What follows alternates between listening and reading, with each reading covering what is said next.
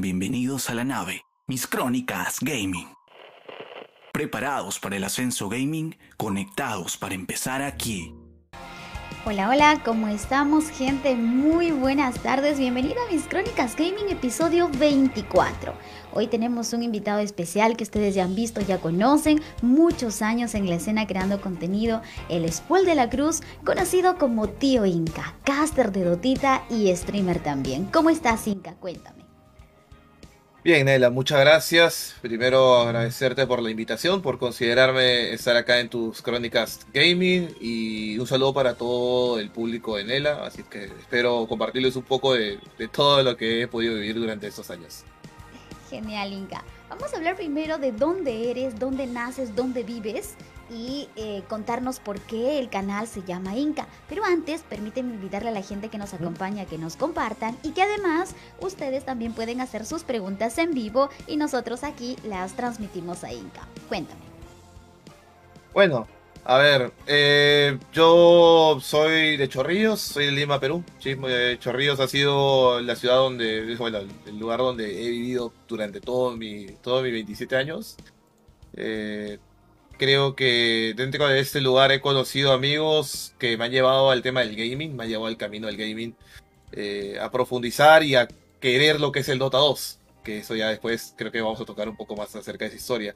Eh, el tema de nombre de Tío Inca. Eh, muchos piensan, muchos piensan o, tienen la idea que es por el tema de la cultura, ¿no? Que, que es el imperio inca, que por ahí va, mira, pues tío, tú no tienes nada de eso.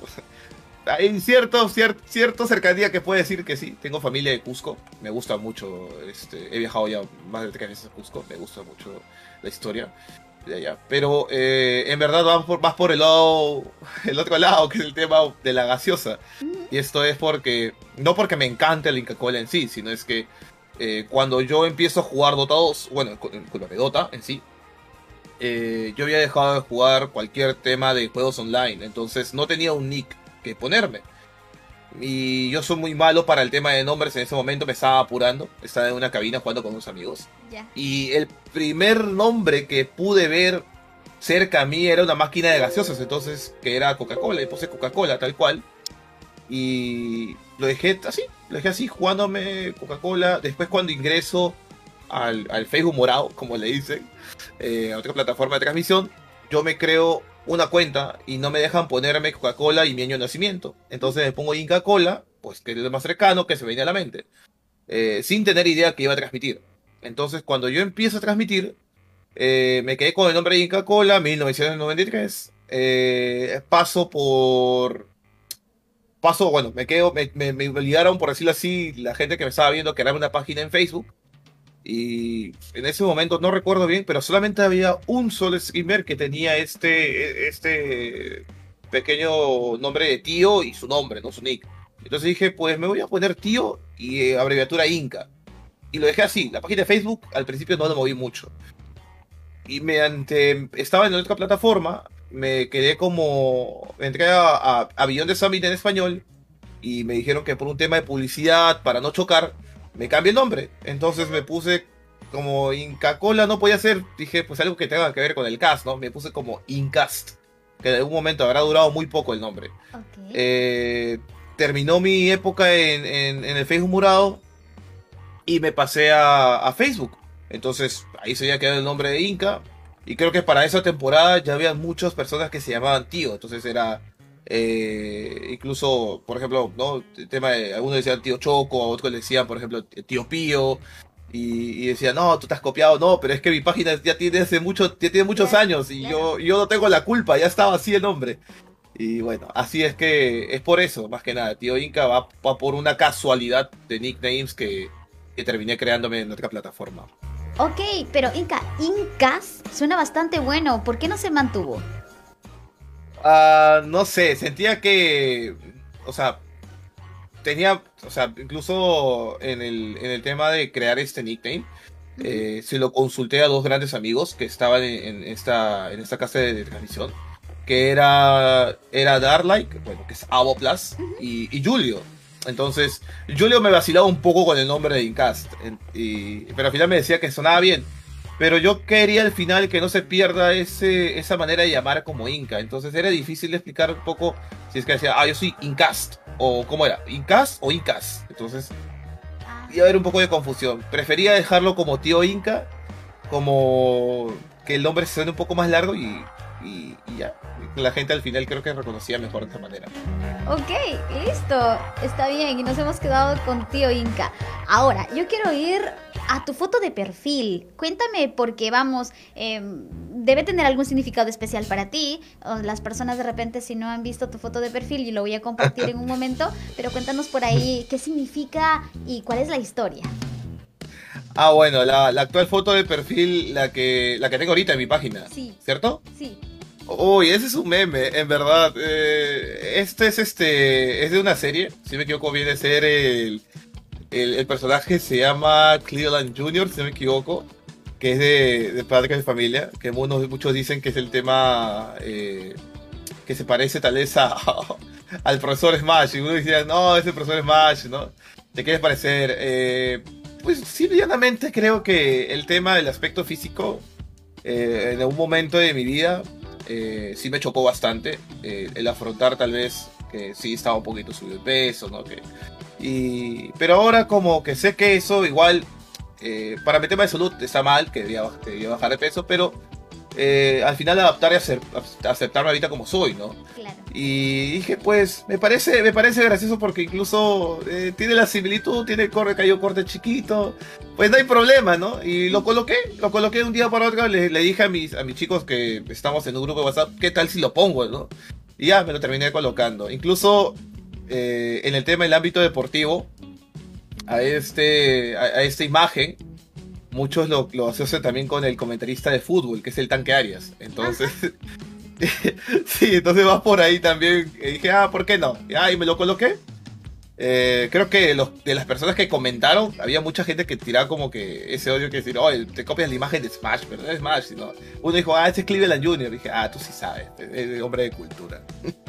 Ah, ok, ok, entiendo. Ahora sí, entonces. Está bien, está bien. Ahora cuéntame un poco, Inca, porque eh, me hablas de algo muy importante y es eh, nu- nuestra autoestima, nuestra seguridad, ¿no? Porque precisamente tú estando en pantalla es algo con lo que supongo tenías que lidiar poco a poco y tratar de, eh, pues, cambiar ese concepto que tenías. ¿Cuál fue ese proceso? Cuéntame. Ah, creo que el, el proceso para, o sea, para intentar asimilar todo esto, y creo que cualquier eh, streamer puede tener un poco de miedo, eh, eh, el iniciar no es tanto que te escuchen, o sea, no es el miedo que te escuchen cómo hablas o qué cosa dices, sino el mayor temor, siento yo, es cuando tú prendes la cámara. Cuando tú prendes la cámara, eh, siempre las personas que, pues, no tienen nada que hacer literal en el día, entran a tu stream o entran a tu página y te quieren atacar como sea, así sea un desperfecto, al- cualquier cosa. Por ejemplo, eh, hace mucho tiempo, cuando recién empezó a transmitir, eh, por cosa del destino, mi cuarto donde yo transmitía eh, estaba, en, estaba en reparaciones. Entonces Claro. mi cuarto se había quedado sin puerta. Y, y- y por cosa del destino la cámara apuntaba hacia mi puerta atrás. Y la gente decía, ya vamos a donarle para su puerta. Otro como, otro como o sea, lo tomaba a, buen- a buena forma. Otros decían como que, este no tiene puerta y estás geniando, ¿qué está hablando? O, incluso me decían, tu cuarto parece un hotel. Y, o me molestaban a mí con el tema del profesor, cosas así. Entonces como que yo no, o sea, yo no soy mucho de, de- tomar esas medidas de banear a la gente, o sea, me molesta si te baneo, no, no. Yo siento que al final no es la mejor solución porque al fin de cuentas le estás dando esa atención al persona que te va a tirar un poco de hate o te está tirando odio. Eh, yo simplemente le intento responder de una manera amable, como se dice, ¿no? Responderle de manera elegante el insulto que me está tirando y ya. Eh, como te digo, creo que este proceso, este, ya, o sea, es esta, esta forma de que me atacas entrando por el físico, lo pasé por el colegio. Entonces, eh, bueno, para esa época no se llamaba bullying. Entonces, Claro. solamente me molestaban y, y como que ya creo que había desarrollado esa parte, ¿no? Yo en ese momento tal vez no sentía que era la, la- la forma de aceptarme e intentar no hacerle caso a esos comentarios, pero ya en estas, en estas épocas de, hacer streaming creo que me, me fortaleció mucho el, el poder prender una cámara, hablar a la gente, eh, el ir a algún evento presencial, estar eh, narrando en vivo para la gente. Eh, eso te ayuda muchísimo, tienes que tener mucha seguridad porque al principio el, poder tomar un micrófono, el poder este, narrar con las ganas que lo haces tal vez de tu casa, es difícil. Eh, tal vez a alguno le ha pasado de que ha ido a alguna cabina de internet cuando estábamos en épocas normales y te ponías a gritar con tus patas cualquier cosa, ¿no? Estabas jugando, oh, vamos a rushar, que esto, que lo otro, o en los tiempos antiguos, oh, activar la bomba, ¿no? Todo bien chévere, porque tú estás hablando en grupo. Pero cuando tú estás hablando solo, es un poco más difícil. A mí me tocó en particular, eh, en un momento, castear en, porque no tenía el internet suficiente en mi casa y yo casteaba en Gaming Factory que es un lance acá en Lima. Entonces es difícil castear incluso cuando sabías que había gente que te estaba escuchando por más que no te conociera, ah, te miraban y como que te observaban. Si tú no eres las personas que tal vez, eh, si eres las personas que te, te dan un poco de palta, vergüenza, pues sí, sí te choca y como que te reprimes un poco. Pero luego pasas, ya estás como, ya, ya estás canchero, ¿no? Ya calentaste la cancha ahí para, para poder narrar y no sientes la presencia de nadie. Es mucho eso. Tienen que, tienen que aceptar esto. Va a haber gente que te va a golpear, que te va a lastimar, pero ustedes eh, sigan, sigan para adelante, ¿no? que no les interesen los comentarios negativos, al contrario, que eso los fortalezca y, tómelo siempre por el lado amable, que no se rían de ti, sino intenta reírte con ellos también, ¿no? Si ya es un punto que está demasiado excesivo, por ejemplo, ya los insultos que no van hacia mi persona, sino tal vez afectan a personas externas a mí, como mi familia, ahí sí, ya yo tomo medidas más drásticas porque eh, no, no, están en el momento, no están, no, no los incluyo tal vez en este, en este aspecto del streaming. Eh, Inca, me parece una experiencia muy eh, graciosa, pero al mismo tiempo muy inspiradora, ¿no? Que tener que, pues vamos, el ángulo y todo directamente a, estar sin puerta y no convertirse en un problema, sino más bien una chance de reírte un poco con tu propia audiencia. Me parece increíble y genial y divertido al mismo tiempo. Inca, cuéntame ahorita actualmente, yo sé que tú eres estudiante de periodismo.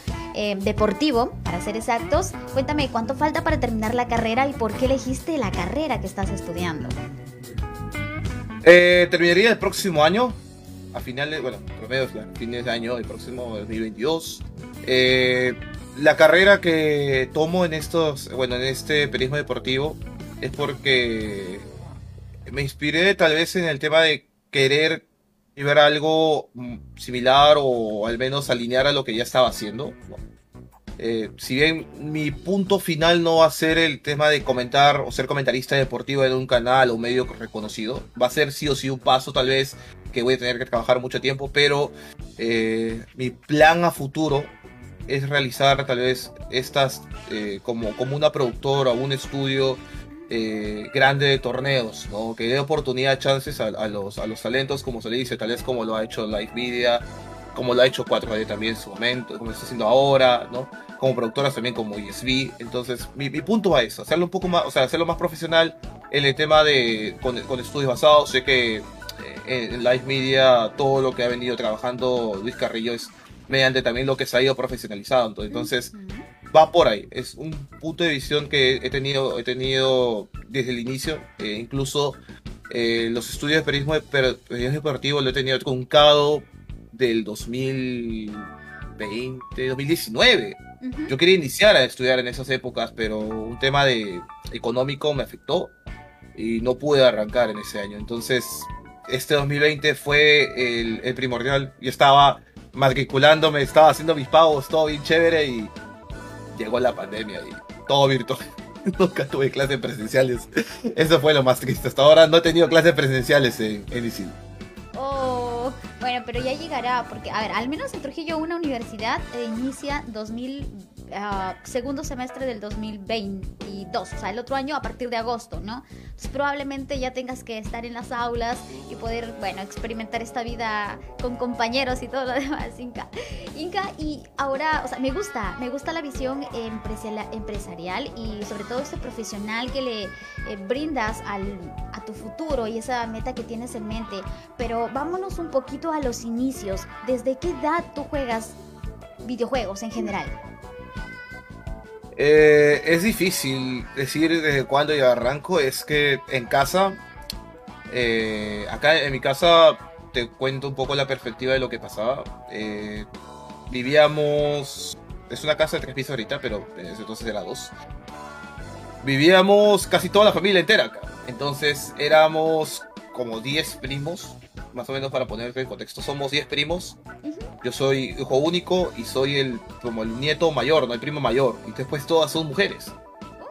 Eh, es complicado. Vas a, por ahí te vas a entender por qué. Porque eh, yo le eh, a, mi, a, mis, a, mi, edad pequeña de 10 ¿no? o 7 años, 8 años, yo no tenía una computadora. Nunca tuve laptop, computadora, consola de juego. No tuve nada de eso. Literal, yo era muy de jugar con muñequitos, con canicas, con cartas, con recortables. Eh, tenía incluso, me acuerdo, mi sobre Manila con recortables de Dragon Ball. El Caballero Zodiaco, todo eso. Entonces, eh, a una de mis primas, que me sigue, que se llama Isabel, ella, este, a ella sí, ¿cómo se llama?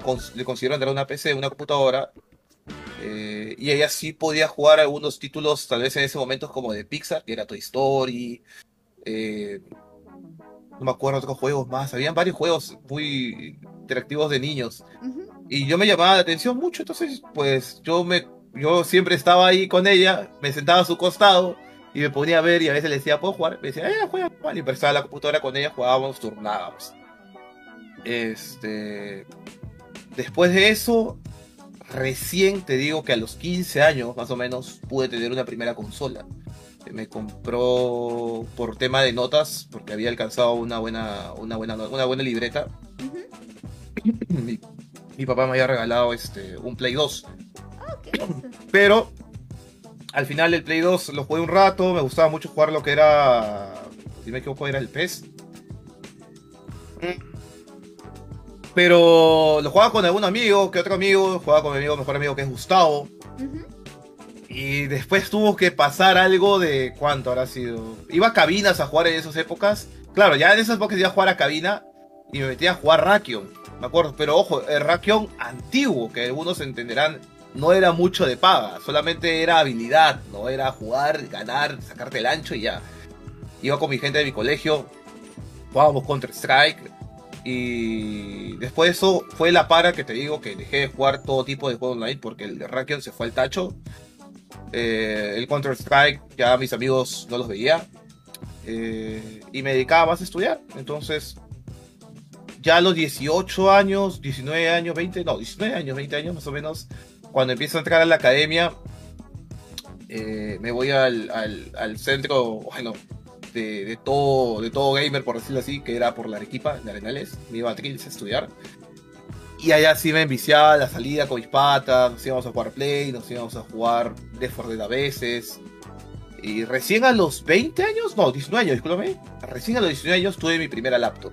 Y esa primera laptop fue la que me llevó a hacer stream con ese laptop empecé a hacer streams eh, y, con ello pues estuve haciendo mucho contenido, la, la, quemé muchísimo porque era para el tema de mis estudios, pero lo usaba para las dos cosas. Entonces eh, es un poco complicado y creo que también más o menos para el 2012, 2013 fue la primera vez que toqué Dota.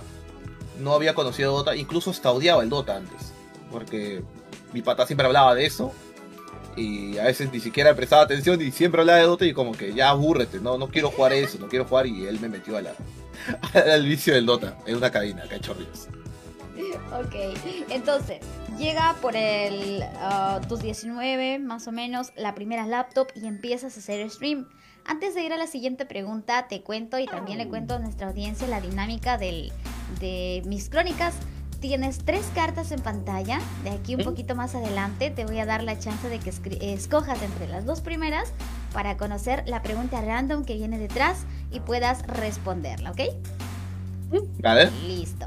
A ver, em, ok, ¿qué te invita, qué te motiva en todo caso a hacer tu primer streaming y de qué fue? Exactamente por qué plataforma. Uy, eso sí fue una historia media, media a ver, lo que pasa es que cuando yo conozco lo que es este streamear, o stream y de Facebook morado, fue por ahí donde arranqué, eh, yo entré por ayudar a un amigo, en verdad, a configurar su OBS. Entonces él me pedía que, oye, búscame información, yo, yo buscaba información, se la daba. Eh, él le ayudó bastante, Él se llamaba, él se llamaba Renzo, ya falleció el año pasado. Eh, fue de las personas que más me impulsó a hacer stream al principio. Este, me ayudó en ese sentido porque yo también con la laptop era difícil de prender stream y él me, configuró todo lo OBS. Me dijo, ya, vamos a ver si puedes prender con eso un día. Prueba cualquier día que quieras y lo harás. Yo me acuerdo que era el año 2015. eh, el año 2015, claro, y era un 28 de noviembre, siempre me acuerdo, que hace una semana después de mi cumpleaños. Yo estaba regresando, me acuerdo que de San Miguel. Y para esa época se jugaba la Battle Fury en San Juan del Lurigancho.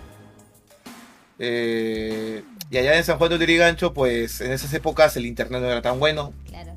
Eh, a cada rato Gamer Studio era, lo conocían como Lager Studio porque se le caía la transmisión en vivo. Habían tres casas de cast, creo, si no me equivoco. Y esas tres casas de cast, eh, el Gamer Studio se le caía, al otro, no me acuerdo cuáles eran, las otras dos, creo que era Gozu, Gozu Cast, no me acuerdo cuál era. Pero me metí a una de ellas que escuché un comentario que me sacó totalmente de onda. Yo pensé que era broma. Y literal dijo como que en ese momento jugaba DDX acá en Perú. Y dijo, sí, DDX, el jugador chileno o Uru No, chileno, dijo, no fue uruguayo. El jugador chileno, que eso, que el otro, que yo como que me quedé escuchando y dije, chileno. Yo pensé que iba a decir que era una broma. Y después su compañero le dijo, no, este, no, no, no es chileno, es, es argentino. Yo como que, what the fuck. bueno, voy a, voy a tener que verlo por Dota, ¿no? No me queda de otra. Claro. Y así, y así entre broma y broma, en este canal de chat dije, eh, puedo, si prendo streaming, ¿me verán? Y la gente, sí, sí, sí, prende, como siempre es así de chongo, ¿no? Ah, sí, sí, ya, ya, ya, vamos a probar. Y yo me prendo el stream en Facebook Morado y lo dejo ahí, la partida. Plin, prendo y ya estaba. Ni siquiera fui a poner mi link al otro canal, sino es que lo dejé prendido y ya. Vamos a ver cómo va lo ves. Y estaba yendo bien, ¿no? yo estaba terminando de almorzar y entraban ya 5, 6, 7 personas. Y uno de ellos, oye, pero comenta, pe, castea, no narra. Yo como que te- tenía roche, no sabía qué decir. Ya le digo, si vienen más de 12 personas, porque van a ser mis 12 discípulos, así le dije broma, narro la partida. Ya, ya, espérate, espérate, voy a traer gente, dijo el pata. ¿Qué habrá hecho el pata? Que trajo como 20 personas. Ya, ponte a castear, me dijo. Yo como que, ya, está bien, voy a ponerme. Y empecé a castear, no como ahora, era un poco más tímido, tal vez no tenía la seguridad de decir la- el análisis de cada juego, de cada héroe, pero ahí vamos. Y me acuerdo que ese día fue el sábado, un sábado, que narramos la fecha de la Battle Fury y narramos hasta las noches, será como que 8 horas de transmisión.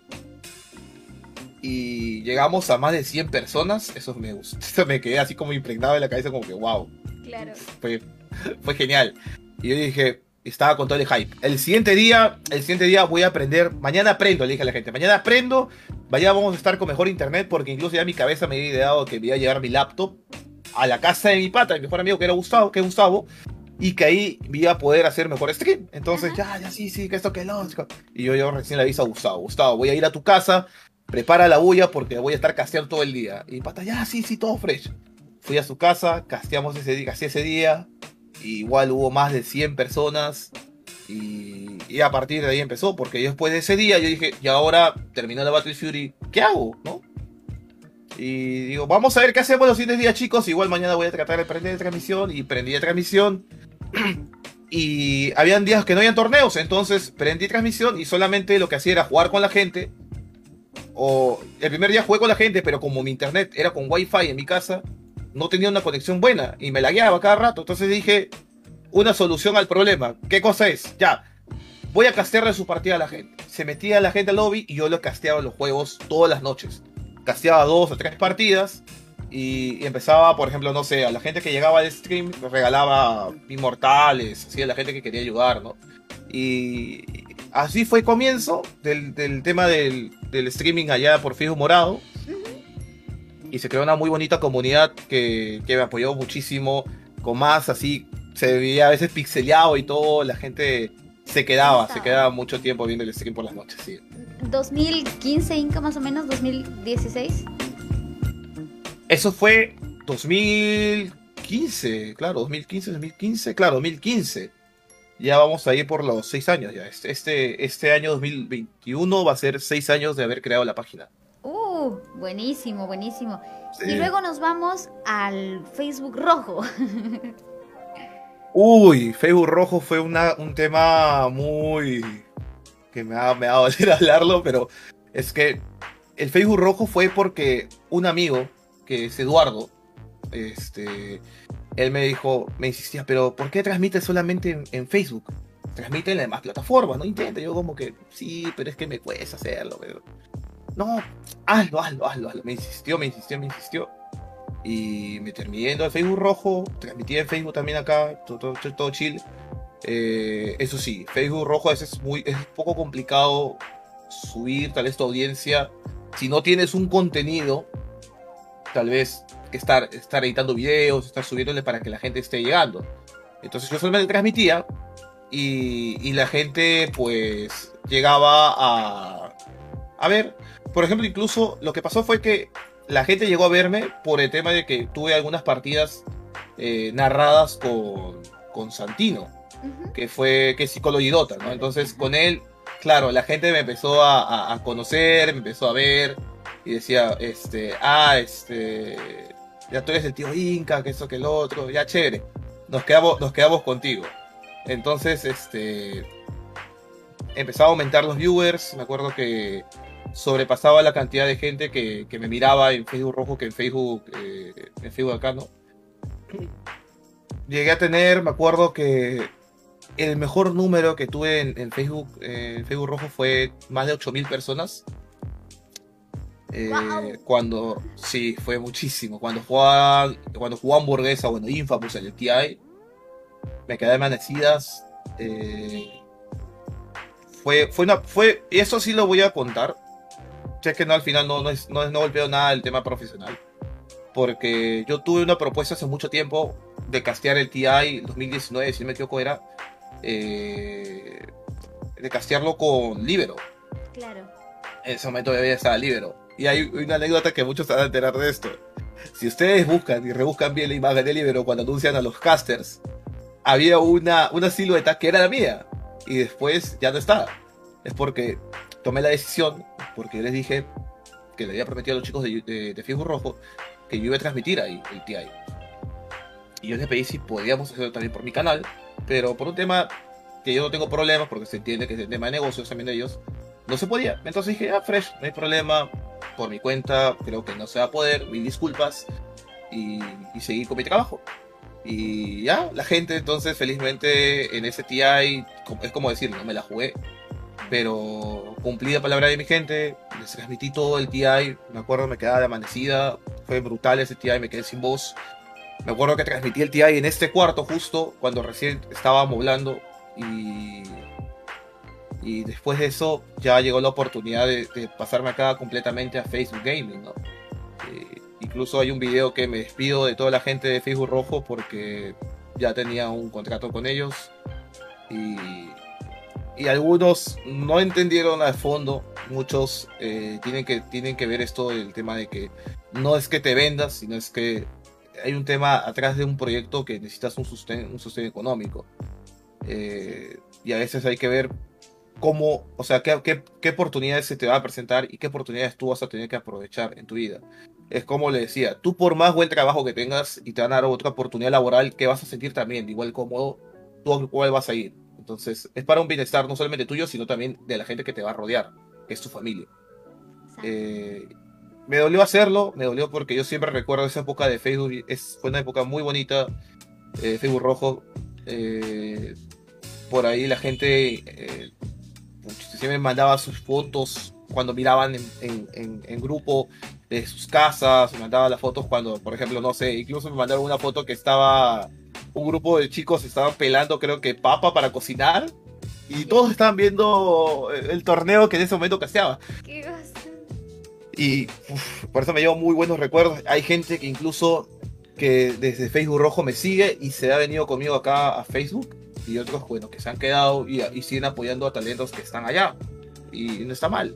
Yo siempre les digo esto. Eh, yo nunca los voy a retener y tampoco los voy a señalar y decir, oye, está mal que tú veas a este, este streamer.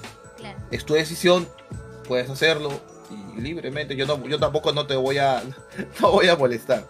Si te gusta su trabajo, síguelo, apóyalo, pero apóyalo de manera sincera. Con condiciones, con partidas y demás, ¿no? Genial, genial. La gente en el chat dice, y así nació la Incarni. Qué bueno. Mira, y entonces, wow, es un alcance bastante grande en, el, en el, rojo, ¿no? Es un, es un, número muy importante además.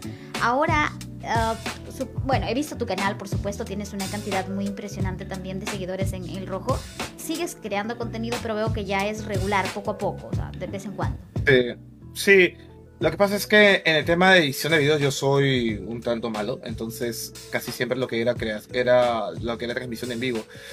Uh, me hubiese sido gustado, me hubiese gustado seguir casteando por allá, pero el problema es que la red a veces se me complica, por más que tenga fibra a veces, lo a veces que tiene fallas, eh, me puede, o sea, transmitir allá implica sacrificar otra red, o sea, puedo transmitir allá y al mismo tiempo transmitir acá en Facebook pero en Facebook se va a ir, se va a ver lento, a veces se ve pixeleado.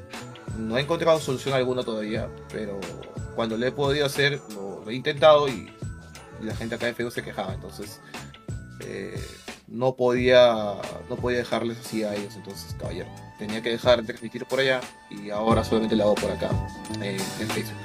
Ok, Inca, es momento de que hagamos una carta, la 1 o la 2. Tenemos este caso dos opciones por ahora, porque la tercera la dejo para el final. Uf, mi, mi, carta favorita era la de bueno. Uh, a ver. Uy, uy. Uh, vamos a ir por el más recio, a ver. Uh, Timberson, vamos por el 1. Timber, ok. A ver, chicos, atentos. Uno, dos, tres. Pum, pum, pum. Los tambores. ¿Tuviste problemas familiares por tu, por tu, uh, en este caso, la, dedicación, vocación, la decisión de castear? Sí, sí, como creo que cualquier cosa que no va por los márgenes normales, ¿no? Que es siempre estudiar, desarrollar una carrera o hacer tal vez algo que todos estamos acostumbrados de ver. Eh, como te decía acá, en, en casa bien algunas familias, entonces el eh, primer problema era el tema de la bulla. Como, como algunos me conocen, yo no tengo la voz tan baja, por decirlo así. Entonces yo no hablo gritando, sino mi voz es así, fuerte. Y cuando había momentos de partida que narraba y yo me emocionaba, pues ahí alzaba la voz y se escuchaba más fuerte. Entonces mi abuelita, cuando tenía visitas, la visita se escuchaba mi voz. Y las visitas ponían una cara de, de asustados porque no entendían qué cosa decía, como es como decir, ¿no? El Spirit Breaker, el Ember Spirit va a hacer esto, va a haber un gang, y como las palabras no le concuerdan, qué cosa está hablando, ¿no? Eh, no entiende. Y mi abuela se reía nomás, le decía, no, no, no, está loco mi nieto, así es, así es, está jugando. Ese. Y o a veces me decían, por ejemplo, en las noches que no podía narrar porque intentaba bajar la voz para castear, pero no podía hacerlo. Y me decían que apague o que no haga bulla ya, no podía hacer otra. Eh, el tema de, familia, en otro aspecto, tal vez es complicado que el mayor lleve una vida o intente armar una, una imagen así, ¿no? De, ser comentarista. Eh, yo, no, yo no siento, yo nunca he creído esto de que el tema de ser influencer creo que tiene otro camino, pero yo más me, me caracterizo por el tema de ser comentarista pero en la familia lo ven así, ¿no? Como el influencer, cosas así. Y yo digo, pues al final, no, ustedes, yo siempre les recomiendo a todas, a todas mis primas, hagan lo que a ustedes les guste, en verdad, lo que les gusta hacer, lo que se sientan cómodas, no se sientan presionadas. Entonces, eh, me acuerdo que en uno de esos eventos fue el Más Gamer de 2018, si no me equivoco, 2017. 2018, 2018 fue, me acuerdo. Eh, me acuerdo que me habían, me habían llamado para ser parte del panel. Eh, y tenía entradas para poder invitar a, las, algunas personas. Y yo llevé a tres primas mías para que vean el evento. Y yo estaba en el panel de analistas. Y cuando juego en el panel de analistas, sale en la pantalla grande de más gamer. Pues yo sentado ahí con las personas. Y una de mis primas toma la foto. Toma la foto de esta pantalla donde estoy yo. Y pone como que orgullo mi primo. Yo y ni siquiera había visto yo el WhatsApp, nada. Y este estado lo vio otra prima que está en Alemania. Y esa prima también lo replicó. Y al final esa réplica llegó a sus papás que están acá. y sus papás, mis tíos, lo llamaron a mis tíos que viven en esta casa. Y cuando yo llegué a, a esta casa, cuando llegué, cuando terminó todo el evento de la más gamer, llegué a la casa, abajo mis tíos me estaban esperando y me recibieron, me dijeron felicitaciones, me saludaron, yo como que yo me sentí raro, dije, ¿qué? Es la primera vez que siento esto, porque creo que ellos no sabían tal vez de la magnitud, el trabajo que tenía o cómo eran los eventos, pero cuando mis primas fueron, se vieron más o menos cómo eran las cosas, ¿no? Eh, yo siento a veces, ya tal vez por los años que han pasado, yo siento que a veces es muy normal, siento como que no me gusta tampoco llamar mucho la atención cuando estaba en esos eventos, siempre estaba parado normal al costado de los demás. Si había alguna persona que me seguía la página, me decía, oh tío, ¿qué tal? Un saludo, una fotito, ah, ya normal, y me acaba hablando con él, sí, que eso, que lo otro, vamos caminando un rato, vamos a ver algunas cosas, como patas, porque al final eh, me gusta mantener mucho más esa relación de, amigos con las personas que me conocen. Claro. Y fue así, al menos con el tema de la familia. Eh, fue un proceso muy bonito que pasé. Mi, abuelo me entendió más o menos qué cosa hacía, porque mi abuelo también le disgustaba la bulla. Y yo le dije, le, le puse así el ejemplo: ¿Tú escuchas fútbol, sí o no? ¿Escuchas fútbol por radio? Sí, me dice. Ya, yo hago lo mismo, pero para un juego. Y como que no me entendía, dije, te voy a poner una, algún video de otra persona, si ponía tal vez video de o de... No, mira, este es el juego y esta es persona que está narrando, yo hago lo mismo. Me entendió más o menos y me dijo como que está bien, te comprendo, y mi abuela también, mi abuela también me entendió. Y, y por lo menos yo siento que en esa parte supieron de ellos, y felizmente mi papá y mi mamá supieron entender al primer momento, pero mis abuelos eran los más difíciles de convencer. Y cuando los, lo obtuve, pues ellos siempre me apoyaban, me decían cuando estaba narrando a veces jornadas de la tarde y no almorzaba, mi abuelita me preguntaba si había almorzado, y yo como que ah, todavía no, pero en un ratito más, no te preocupes, yo te sirvo la comida que ya estaba hecha para, para mí, no te, yo te quédate ahí, quédate ahí. Yo ahorita la hago, no, no, no, no. Y ya, pues, me da comida, caballero. Ya, tenía que comer en las pausas, comía rápido y ya, me quedaba sentado siguiendo narrando terminaba y me decía, ¿qué tal? ¿Qué tal estaba? ¿Qué, qué tal has estado hoy día? ¿Cómo te fue? yo, ah, bien, como si fuera un trabajo, me preguntaba. Claro. Eh, y fue bastante ameno, al menos en el tema de, ese aspecto de, de, verse comentarista, como hacer casto. Qué bonito. Y ahora, eh, bueno, ya estás llevando una carrera, así que también ese tema ya no, no debe ser oh, tan oh, pesado para la familia, ¿no? Porque uno lo entiende, lo ve, es partícipe de lo que pasa y pues ahora estás llevando una carrera profesional, así que supongo que tus papás también lo ven bien. Sí, felizmente mi papá me apoya mucho en eso, como te digo, o sea, yo ahorita vivo con mi papá en esta casa, eh, por el tema de que, bueno, el tema de que al final la relación de mi papá y mi mamá se terminó, pero igual yo malo con los dos, mi papá vive un poco más lejos, pero yo con mi papá acá normalmente él sabe lo que hago, cuando incluso algunos se habrán dado cuenta en el tema del, del, internacional, este último internacional, por las mañanas yo hacía gestos, cuando hago gestos así, es porque mi papá está entrando a veces al cuarto. Ah, ya. Eh, y yo lo hago así porque, por ejemplo, en la mañana, claro, en la cámara, yo digo, yo digo ya, ya sabe, por ejemplo, yo estoy por tener este digo, viejo, por si acaso, voy a aprender script, digo, así que estar con cámara. Digo, ah, ya, ya, normal. Entonces, ya me pregunta cualquier cosa en la puerta. No, no lo hago porque yo tenga vergüenza de él, sino es que yo lo hago para evitar que la gente a veces, eh, como digo, a veces hay gente que no tiene nada que hacer en el día e intenta incomodar a personas que son externas al streaming. La gente, las personas que están o que conocen eh, de manera más cercana a mí, sí lo conocen a él, o a veces a veces le han escuchado hablar a él y fresh, porque yo no tengo problema. A veces, pues, por ejemplo, feliz, o sea, me hubiese gustado llevarlo a mi papá o a mi mamá a algún evento, pero nunca se ha podido dar. Entonces, ya cuando se reponga todo esto y cuando se pueda en verdad, y si se da la oportunidad de ir, a algún evento como parte de trabajo, pues lo llevaré. Me gustaría que vean ellos un poco este aspecto. Claro, está bien. Y aparte de eso, pues también, por ejemplo, los accidentes de streaming, ¿no? Gente que se queda con su cámara prendida, a veces salen sin polo, cosas así, ¿no? Se entiende. También me pasa, oh, espérate, estoy en stream un ratito, ¿no? Porque a veces también dicen cosas personales, de familia y todo se escucha. Sí, se entiende. ¿Tu videojuego favorito, aparte de Dota, algo más que te guste jugar? Uf. Ya le agarraste ya. Ya le pusiste en un, momento crítico. Uh, antes no tenía un juego favorito después de Dota. Era Dota, Dota, Dota full. Y por ahí que me ponía a jugar FIFA, me ponía a jugar Counter Strike, ¿no?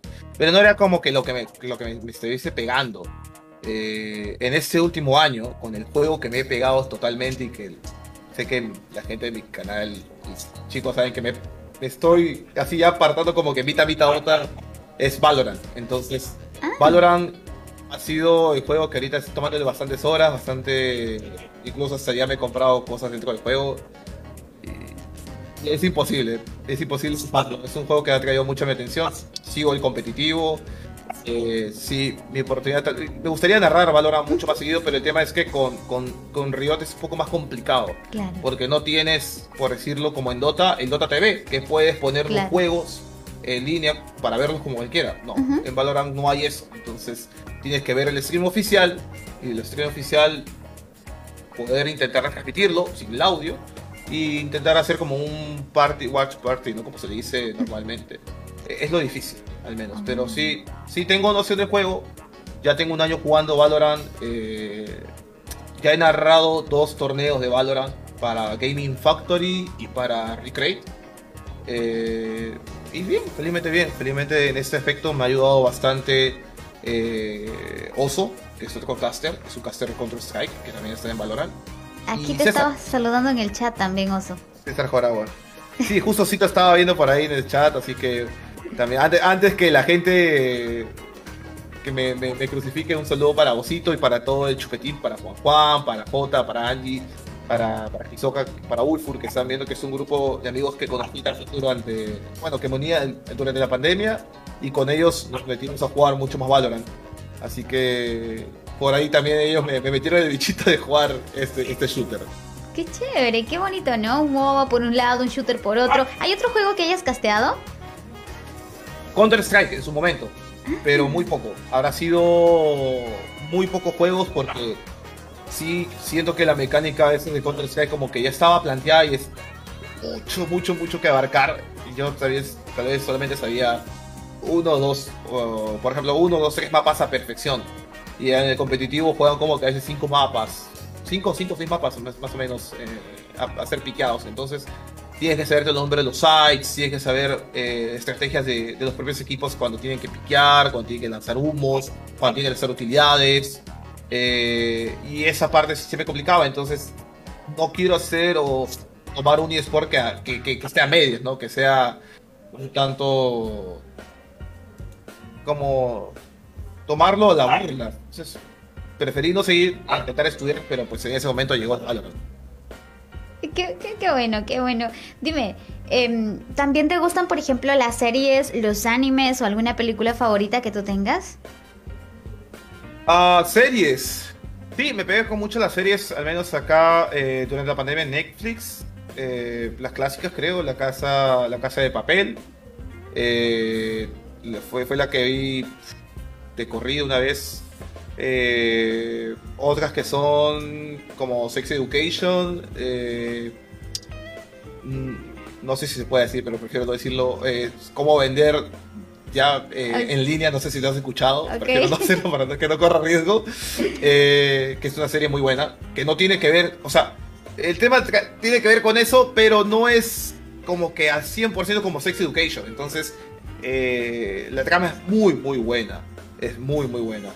Eh, y el tema de anime, sí me gustaba ver mucho, por ejemplo, Kuroko no Basket Uf, buenaza, me encanta. y, y, y One Punch Man. Que al final, aunque no creas, estos animes. eh, bueno, y soy muy fan de Dragon Ball Z, pero eso ya desde niño. Broly lo confirma. Uf, no, sí, Broly lo confirma. Es por eso que le puse el nombre a, a mi, a mi cachorro, así. Pero esos tres, esos tres animes, al menos, sí los he compartido al 100% con mi papá. Uh, Eh, él vio Kuroko no Basket completo. Todo Kuroko no Basket él lo vio. One Punch Man también, Dragon Ball. A la película, el serie de Dragon Ball, las últimas películas que se dieron, fuimos con él al cine, ¿de acuerdo? A la medianoche. Nos fuimos porque éramos muy fanáticos, somos muy, muy fanáticos de Dragon Ball Z. Por eso comparto con él al menos ese aspecto. Eh, ya, creo que eso, creo que en ese aspecto, con eso me pego porque soy complicado de ver series. Me distraigo muy rápido si es que no me engancha. Entonces, por ejemplo, puedo estar viendo ahorita una serie y alguien me escribe o alguien me, me llama. y le pierdo la atención completamente. Eh, eso me pasó con One Piece. Yo miraba One Piece, me quedé creo que por el capítulo 570 y le perdí atención y quería ver un capítulo completo, pero no podía hacerlo porque al final me, me llamaba para jugar, me llamaba para un trabajo y, y terminaba quemándome en ese tiempo. Y es que también One Piece es muy largo, ¿no? Mira que has llegado hasta el 500. Yo creo que no he llegado. No, ya, ya está cerca del capítulo 1000, así que no, ya creo no poder alcanzarlo, así que ya lo dejé ahí. Ya fue, ya. Dice, pero yo creo que me quedó en el 300, no me acuerdo. Pero bueno, sí, es bastante bueno también, es muy largo, pero es, es interesante. Seguro llegará su momento nuevamente de volver a mirar. Oye, pero qué bueno que compartas con tu papá, ¿sabes? No en muchos casos ocurre. Eh, por ejemplo, ¿qué edad tienes, Inca? Yo tengo 27 años ahorita, ya pues a dos semanas del 28. Mira, estamos ahí por ahí, cerca, cerca. Lo que pasa es que normalmente em, los padres dirían que, bueno, solo estás padres que desconocen, ¿no? Que estás mirando dibujitos. Incluso en su momento se decía, bueno, padres de las generaciones anteriores, de que son cosas demoníacas y qué sé yo, ¿no? Entonces, así. Qué bueno, me da mucho gusto. Eh, antes de entrar ahora a hablar de todo tu eh, experiencia y crecimiento laboral, que es bastante amplio también y, y importante, quiero que abramos la siguiente carta y la voy a mostrar en este momento para poder atender la pregunta que está detrás. Uno, ¿estamos listos? Dos, tres. La pregunta, ¿por qué dejaste de transmitir en You? Bueno, el rojito, ya, ya como que lo hemos hablado por ahí. Había un contrato de por medio en el azulito. No, cuéntanos un poco más. Ah, a ver, lo que pasa con esto es... Eh, cuando ya tenía buenos números, o sea, yo ya había intentado postular para el, contrato de, bueno, de, Facebook Gaming, pero me había rebotado. Entonces, como que ya le perdí fe, dije, ah, ya, para qué. Y me fui a hacer la plataforma de Facebook Rojo, entonces ya, pues, para los lugares. Eh, cuando empiezo a tener buenos números, yo ya ni siquiera me opté por intentar hacer la prueba de nuevo y a fin de cuentas me escribieron y quedamos en una cita. Entonces yo como en ese día estuve rompiendo la cabeza, estuve craneando y dije, en verdad, ¿qué decisión voy a tomar? Ah, ¿Qué voy a hacer con esto? Eh, lo conversé con un par de amigos, puse las cosas claras en la mesa, el balance, ¿no? A ver qué, cómo va a resultar esto. Al final, si voy por este camino de Facebook, o por el rojo, ¿qué me espera? Ah, el, tema para los proyectos que tenía, el tema para los estudios, para todo en general lo que estaba, lo que estaba buscando, era mucho más sostenible. Entonces tuve que ir por esa opción. Eh, y después, cuando ya termina el contrato con ellos, pude haber seguido transmitiendo el, Facebook eh, rojo, lo intenté. Había mucha gente que igual entraba con cólera me entraba a decir que era vendido, que no, no comprendía al 100% por qué lo había hecho. Eh, y después el problema de la red. A veces me gustaría seguir transmitiendo ahí, pero es esto, el tema de la red eh, con el OBS se cruzan y no, no, he encontrado forma. Me gustaría regresar hacerlo de nuevo, a que la gente pueda estar atenta a los torneos que a veces alguno que otro se pierde, ¿no?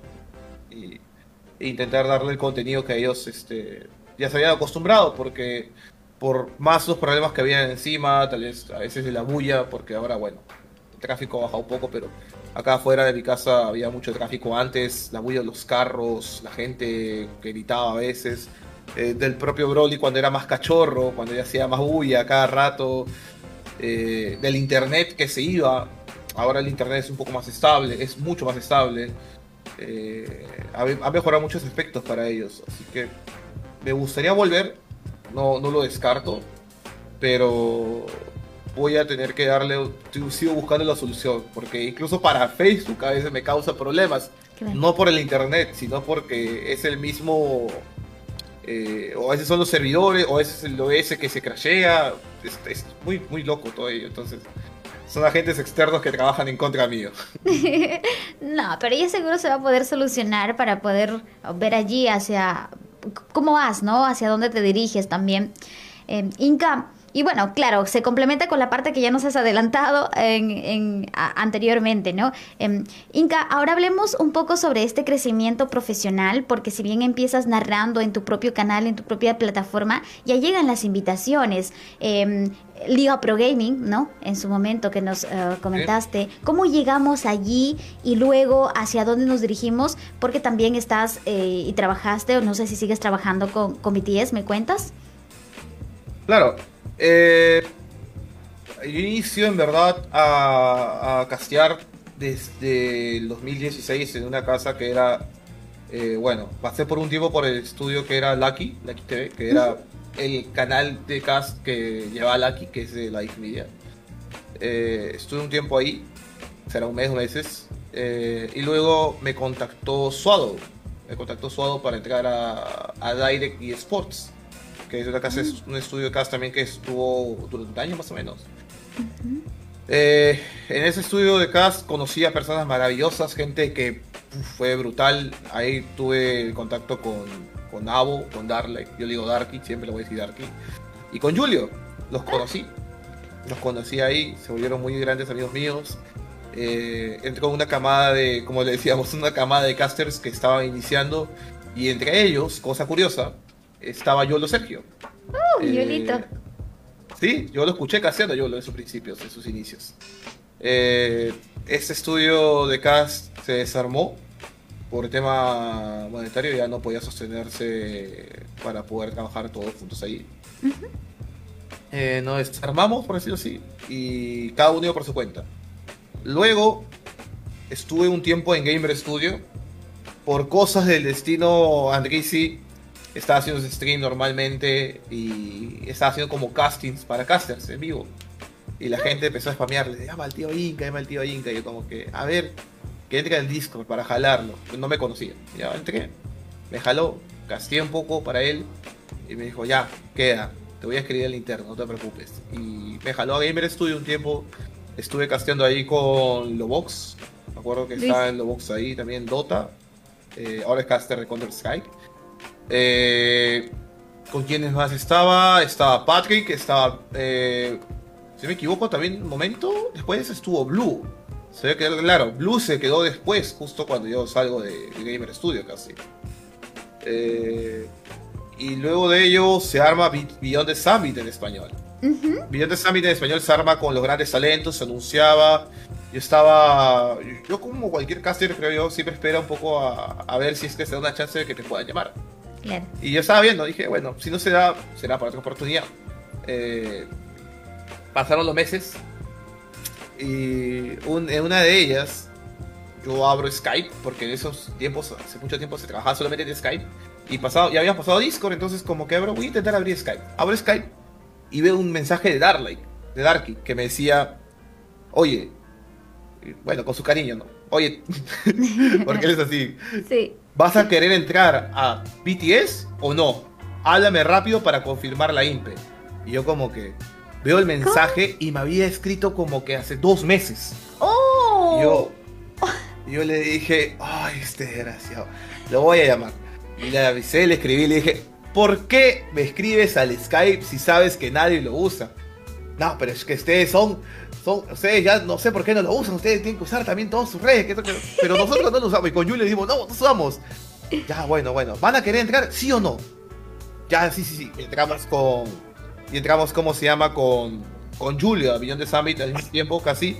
Y empezamos a trabajar ahí junto con Imperius, empezamos a trabajar con, con Blue, con bastantes personas de verdad que también eh, empezamos a aprender bastante.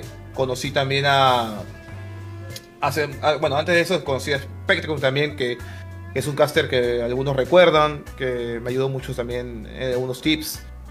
Eh, luego de Bien Examen de Español, que quedó como proyecto porque estaba en el Facebook morado, y casi todos nos fuimos al Facebook ya como estamos ahora. Eh, pasó una buena cantidad de, de, meses porque ya cada uno transmitía en su canal y se crea lo que es este eh, ya estaba Live Media y, se crea el concurso de casters. De Newcaster. De Newcaster, exactamente. Y yo dije, ¿por qué no? No, voy a intentar, voy a probar, voy a mandar mi video. Mandé mi video y quedé como uno de los clasificados. Y fresh, dije, bueno, voy a estar en este concurso y ya veremos cómo es la dinámica. El tema fue que teníamos que, ir a hacer el, a hacer las grabaciones y yo estaba de viaje. Era un sábado y un domingo. Y yo estaba de viaje en Huánuco. Y, estaba de viaje, regresé el domingo y el domingo mismo me fui a, grabar, a hacer el concurso. Eh, y estaba matadísimo, literal, no había descansado mucho. Incluso cuando yo llegué acá a Lima me puse a hacer una partida de un torneo temprano y fui después allá al estudio. Allá conocí a muchos comentaristas, entre ellos también ahí conocí a, No Escape, que No Escape estaba también ahí en Pirinos, recién estaba empezando. Eh, estaba, bueno, Pau Pau era como el coach de todos. Me acuerdo que incluso él estaba dando consejos y cuando me vio me dijo, bueno, a ti ya no te tengo que dar consejos, tú ya contrario, ayúdame, dándome el consejo acá lo demás. Eh, ahí conocí a Maverick. Maverick. también lo conocí. Uy, no, ese, como digo, bichibolo, mi causa. Es Claverick. Este. Él, me acuerdo cuando yo lo escuché narrar, yo dije, pues es, él va, o sea, me gustaría, me gustaría enfrentarme contra él por decirlo así, ¿no? Pero castea muy bien. Dije, yo sí le tengo, le pongo las fichas a él. Eh, yo quedé, yo quedé, me acuerdo que en semifinales, si me equivoco. Eh, pero bueno, ya Iwo Místico en ese momento que estaba ahí en Casey, ya me habían escuchado castear antes, claro. Y me dijeron, vamos a, vamos a ver, ¿no? ¿Qué se, qué se puede dar después? Eh, y felizmente, bueno, después me llamaron para ser parte de, de, de la Media, para estar en parte de la LPG. Y recuerdo que tuve incluso un trabajo de cobertura en uno, en uno de los cines que se había hecho en el Cineplanet. Me mandaron casi por Megaplaza. Y fue una experiencia bastante chévere porque la gente que había ido me respondieron felizmente tranquilo, porque a veces son a veces bastante cohibidos cuando también intentas animarlos. Pero felizmente apoyaban, se sumaban eh, fue una gran final de la, de la LPG en ese, instante. Luego de ello ya terminé de trabajar con, con LPG y, y, antes de eso incluso me estuve casteando con la Liga. Mira, a ver, esto no te va a sonar mucho, pero te digo, Liga Peruana de Dota 2, tal vez la has visto. Por ahí que te, que te suena. Pero la Liga Peruana de Dota 2 es la, la antecesor de 4D. Yo conozco a los chicos de 4D por eso. Ah. A, Gran Mome, a Cosío, los conozco porque yo trabajé con ellos llevando la cobertura de todos sus eventos de la Liga Peruana Dotados y la cual siempre estoy muy feliz de hacerlo porque fue un trabajo que confiaron conmigo.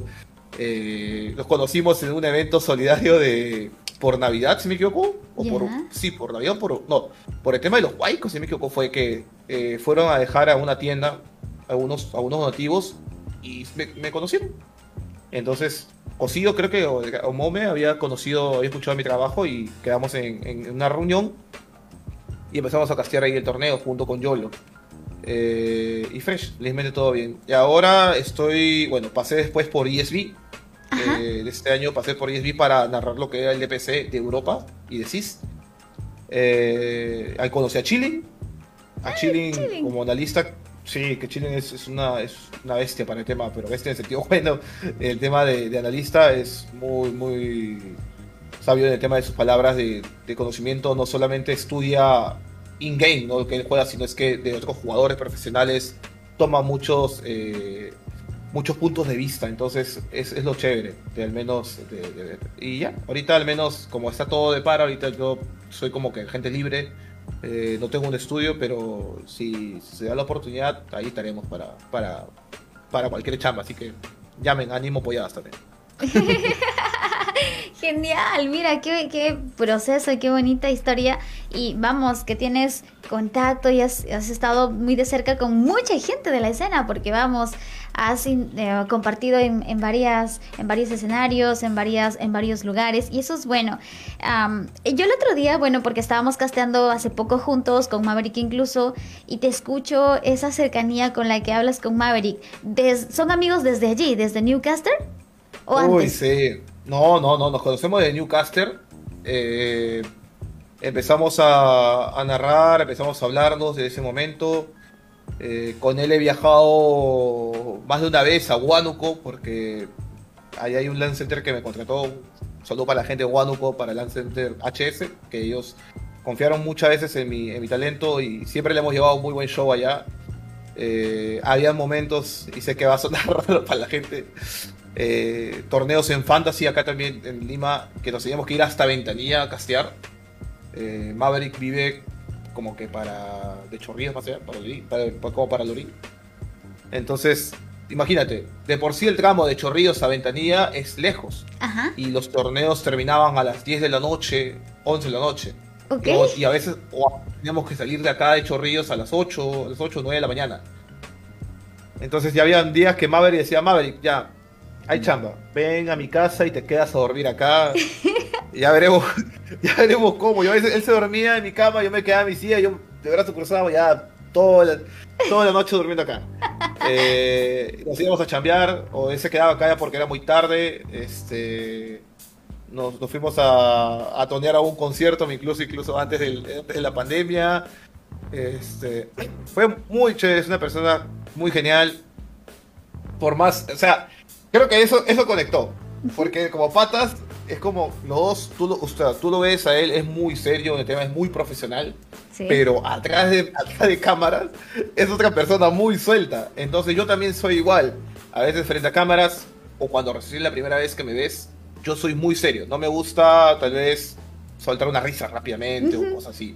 Eh, me gusta hacer bien las cosas cuando hay trabajo. Entonces, cuando estoy detrás de cámara, cuando hay confianza ya, yo me río, soy otra persona y yo sé que la gente, si de- del grupo WhatsApp me, me va, me va a cuestionar, me va a decir, sí, pues es verdad, no, no, no es nada de lo que haces en stream, no es nada de lo que es atrás.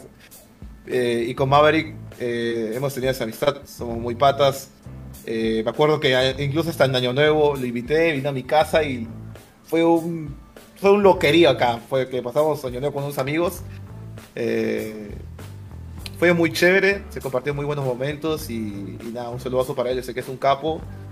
Eh, y que, que lo apoyen. Yo siempre le he, dicho a, le he dicho a la gente, a mi gente, que lo apoyen bastante a Maverick porque a veces él desarrolla mucho su, su imagen en, en la empresa que trabaja, pero a veces como marca personal es un poco complicado avanzar. Eso sí, yo no, yo también he pasado por eso y, y le digo, no, es, sí es complicado, pero a la gente que me sigue también le digo, Maverick es talentazo, es una persona que tú le pones 12 horas de cast, por decirlo así, Las y las 12 hace. horas te la va a hacer, te la va a hacer de igual de bien.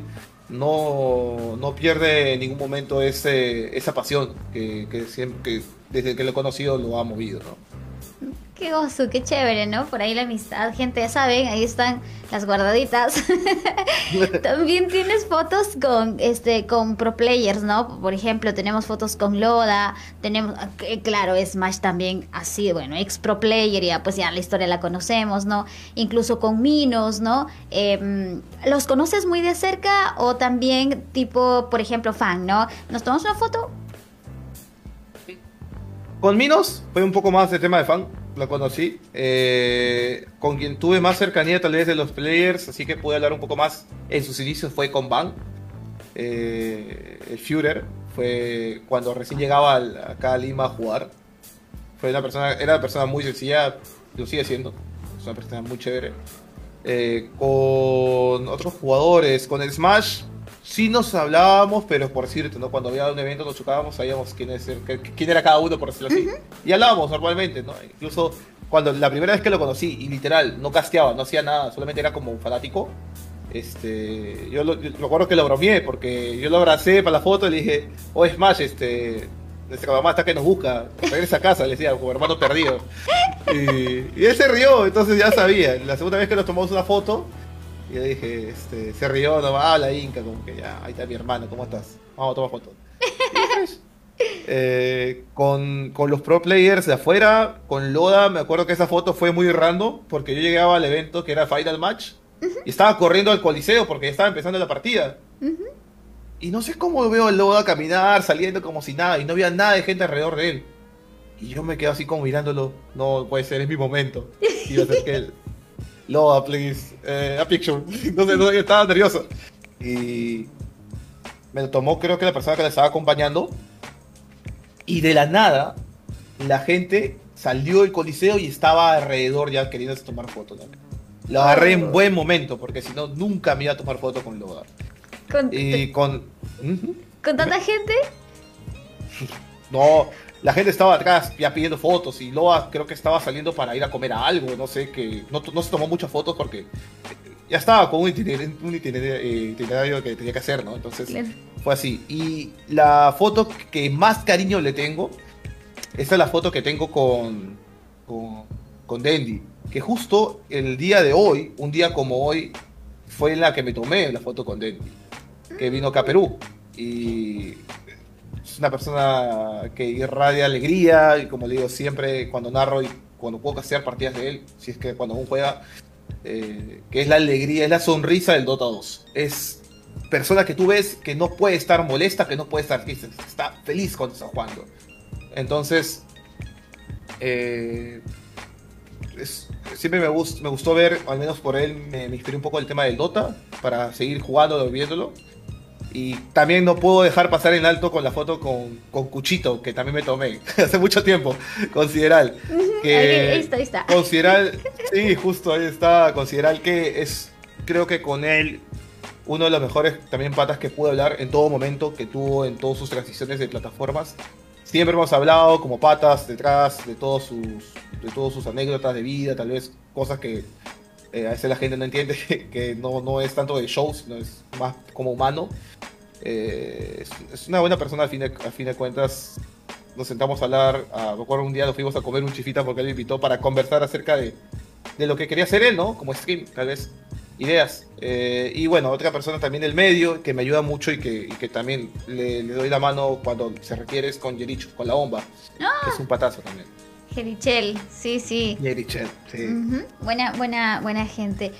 Inca, eh, bonita toda esta relación que tienes, todo este contexto eh, con todas las personas de la escena, realmente me encanta, me, me da mucha satisfacción porque al final estamos conectados, ¿no? Todos ahí, vamos juntitos, eso es bastante bueno. Inca, ¿cuál es tu momento más loco en el cast? Así como que dices, esto es para matarse de risa. Uf, momento para matarme de risa.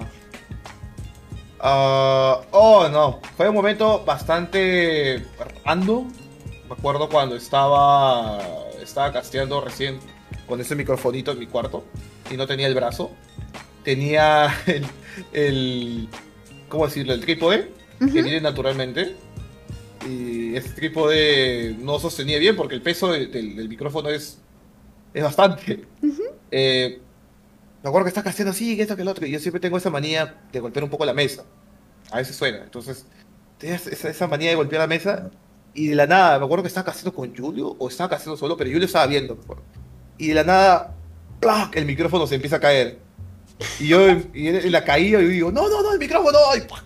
y no se rompió. Sigue vivo, felizmente. Oh, Pero me acuerdo que eso fue más terrible porque la gente, oye, oye, no, no, no, ten cuidado, tu micrófono, oye, se ha caído, se ha caído el tío, oye, ¿qué pasó? ¿Qué pasó? Yo como que no, ya estoy bien. Creo que estaba casteando con alguien, me acuerdo, porque me muteé al toque para que no escuchen nada más. Y lo tuve que alzar, el micrófono todo bien chévere. Y me dijeron, oye, ¿qué pasó? ¿Está bien? Sí, no, disculpe, se cayó mi micrófono nomás. Estaba, est- estaba recontra palteado.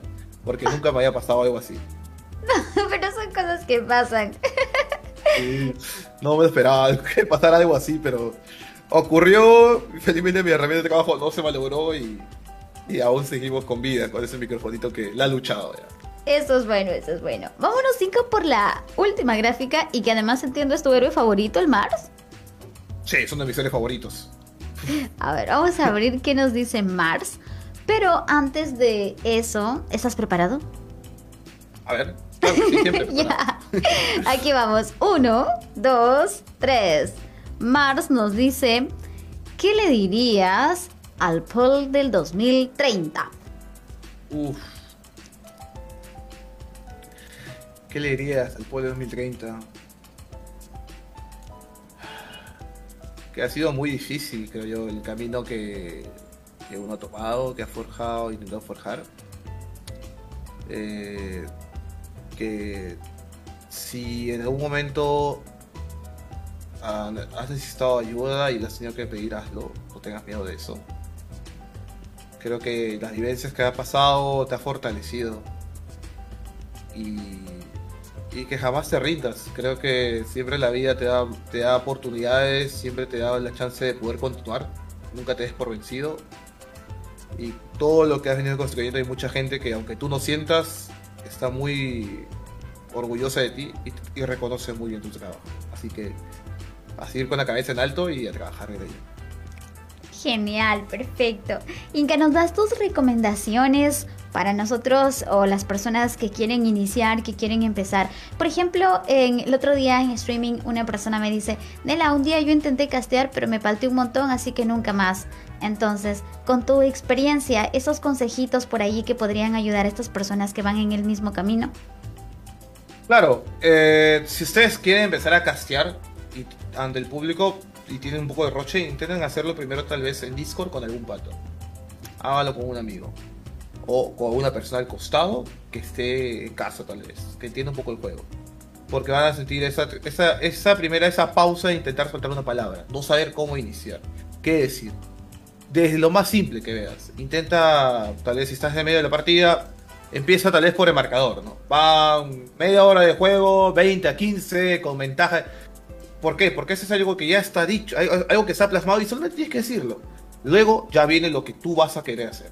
Cómo interpretar los juegos. ¿Por dónde vas a querer ir? Por análisis la partida en ese momento, de un héroe específico, en una batalla que está sucediendo. Yo no te voy a tampoco, tampoco no, te sientas mal si es que en el primer momento que quieras narrar una, una pelea, no te sepas todas las habilidades. Ojo, que eso es algo que muchos te van a criticar. Oye, pero esta habilidad no es así, es así, es así.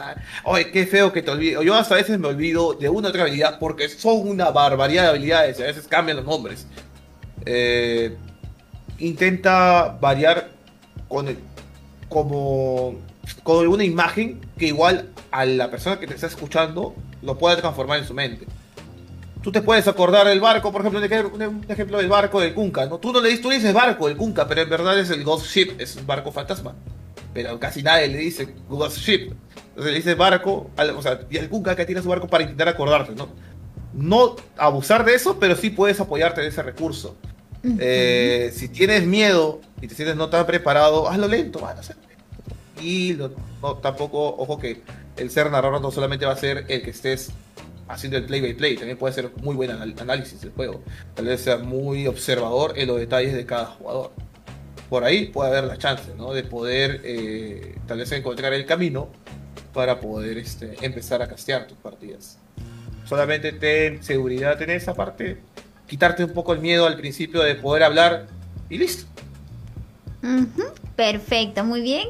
Y ahora déjanos tus redes para ver dónde podemos mirarte, seguir tu trabajo y estar con la Inca Army. Claro, me pueden encontrar en Facebook como Tío Inca. Eh, también en Facebook Verde estoy prendiendo como Tío Inca, pero más para el tema de Valorant. Así que si les gusta o quieren ver un poquito de ese shooter, ahí les estaré esperando. Uh, en Facebook Rojo también al menos como documentales de lo que ha sido eh, torneos antiguos, torneos anteriores de International, tal vez de ese International en que va viaja el equipo de Infamous, como bueno, el equipo de hamburguesa como Infamous. Eh, en Instagram también puedes ir, aunque voy a estar recién subiendo contenido al que me está viendo. Yo sé que tú me tumbaste la cuenta de Instagram principal. Algún día la volveré a tener. Muchas gracias. Oye, no, eh, sí, es, por eso. Algunos, algunos piensan que tal vez ya el Instagram lo he cerrado porque he querido, pero no, ha sido porque me bloquearon. No sé por qué razón, supuestamente no era yo, pero eran mis fotos. Eh, pero bueno, ya, así que pueden, pueden ayudarme siguiéndome en Instagram, ¿no? Como tío, como tío Inca. Eh, y eso, solamente. Así que cualquier cosita igual, eh, acerca del stream, de OBS, de, castear, me pueden escribir a mi, a mi, a mi página.